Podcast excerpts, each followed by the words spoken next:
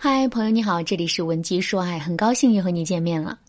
最近的几个月里啊，网上频繁爆出一些令人毛骨悚然的情感案件：杭州男子杀妻分尸案，俄罗斯男子将女友丢进垃圾桶，江西男子七十多刀砍死未婚妻等等。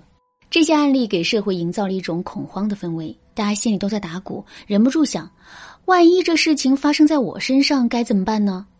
前两天，我的学员思思啊，大半夜给我打来电话说。老师，你说我应不应该和我男朋友继续谈下去啊？我心里觉得很恐慌。为什么思思会这么问我呢？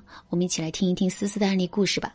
思思啊是单亲家庭长大的女孩，爸爸在她小时候呢就去了非洲工作，只留下她和七十多岁的奶奶在家。在这样的原生家庭里长大的思思，习惯了隐藏自己的情绪，不给别人添麻烦，是老师家人眼中懂事听话的乖乖女。然而，为人温和、工作出色的思思，在亲密关系里啊，却屡屡受挫。在恋爱中，思思基本上不会挑别人的错，也不懂得拒绝。男朋友喜欢吃川菜，她肠胃不好，还是一次次陪他吃。她喜欢买鲜花，可男友说那玩意儿又贵又没有实际作用，思思再也不买了。男朋友说周末想休息，她就默默的把抢了三小时买的电影票给退了。思思看似脾气温和。其实他只是将自己的不满和难过都隐藏在心底，不表现出来。这样做造成的结果就是思思变得越来越敏感、脆弱、小心翼翼。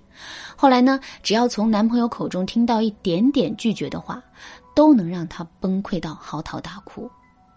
男朋友不理解好脾气的思思，突然就变了一个人。在安慰了她几次之后呢，耐心耗尽，思思也从压抑中爆发。思思开始控制不住自己的情绪，变得敏感、暴躁、易怒、爱哭，也开始在语言上对男朋友进行人身攻击。两个人针锋对麦芒，一点就着，总是歇斯底里的吵架。吵完架又哭着后悔道歉。于是啊，思思给我打了这通电话。她害怕成为一个恐怖的人，更害怕几十年后做出恐怖的事情。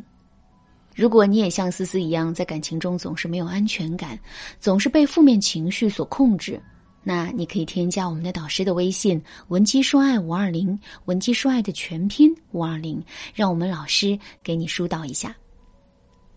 有一个著名的两性心理学家说过，亲密关系啊是一面镜子，会映照出自己最真实、最不想看到的那部分缺陷。在思思的案例故事中，我们就可以发现，思思由于受原生家庭的影响，一直压抑着自己的情绪和需求，她压抑的东西在亲密关系中暴露了出来。但没有人教他该如何表达自己的情绪和需求，于是呢，就造成了这样的恶性循环。其实，网络上爆出的那些恶性情感事件啊，也是由于这个原因引起的。那么，在亲密关系中，我们怎样从负面情绪的漩涡中走出来，正确的表达自己的情绪和需求呢？老师根据多年的从业经验，给大家总结了几个方法，希望能够帮助到你。下面呢，我们就一起来听一听。第一个方法是精准的表达自己的情绪。老师在这里的用语是精准，而不是正确，因为所有的情绪啊都没有对错好坏之分，不能觉得开心这才是正确的情绪，生气就是错误的情绪。所以说，那么如何来精准的表达自己的情绪呢？首先，我们要学会觉察情绪。比如，你正排在长长的队伍中买奶茶，排了半个小时，终于轮到你了。哎，这时候突然一对情侣插队在你前面，你心里感到很不爽。试着问自己：你不爽是在愤怒吗？还是感到委屈呢？当我们精准的觉察到自己的情绪是怎样的，那很大程度啊就不会爆发了。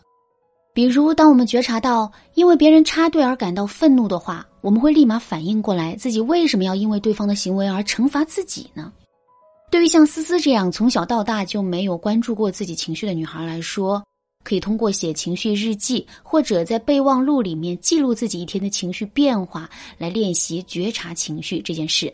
当我们能够比较精准的觉察到自己的情绪时，再来练习向别人表达情绪。在向别人表达情绪的时候，要遵循这样一个原则：情绪加具体事情加愿望加请求。比如在刚刚的例子当中，我们就可以勇敢的告诉插队的那对情侣说：“我感到很愤怒，因为我排了半个小时才排到这里，却被你们插队。我想要获得自己排队的劳动成果，你们可以让一让吗？好，第二个方法是，有稳定的宣泄途径。在生活中啊，我们每个人难免都会遇到一些让我们产生负面情绪的事情，比如在工作上受了委屈啊，和朋友闹了矛盾呐，自己的业绩没达标啊之类的。这些负面情绪啊，就像垃圾一样被滞留在了我们体内。我们要做的就是通过合适的途径将它们宣泄出去。首先，我们要拥有独立的心理空间，我们要在心里给自己留一块空地，作为自己独立的心理空间。当我们遇到糟糕的事情，产生了不良情绪的时候，我们先把这些东西啊往心理空间里放一放，先不去面对它，等把手头的事情做好了再回头处理。比如我们在上班期间和男朋友发生了一些口角，我们把这件事情呢往心理空间里一搁，不去面对，先把手头的工作处理好，等下了班再去想办法宣泄。其实啊，拥有健康且稳定的宣泄途径是很重要的。宣泄的途径有很多种，比如说喝酒、蹦迪、冥想、运动、倾诉等等。但是呢，喝酒和蹦迪不是我们天天都能去做的事情，而且这也是不太健康的。所以我们要培养的是我们在日常生活中随时能够做的事情。我有一个朋友喜欢抄佛经，如果他遇到挫折、委屈，或者是其他不开心的事情，他就把自己关在房间里抄两个小时的佛经。他说：“抄佛经的时候，把情绪都寄托在经文里了，再汹涌的情绪都能被驯化，最终回归平静。”我还有一个比较内向的朋友，平时啊不怎么说话。当他心情不好的时候，他就把手机设置成允许任何电话接入，接听诈骗电话、销售电话等，然后呢和他们唠嗑，或者是直接怼他们。他说每次怼完，他都觉得他自己见义勇为，那些糟糕的事情啊都变得可可爱爱了。最后呢，我们还要学会调整自己的认知。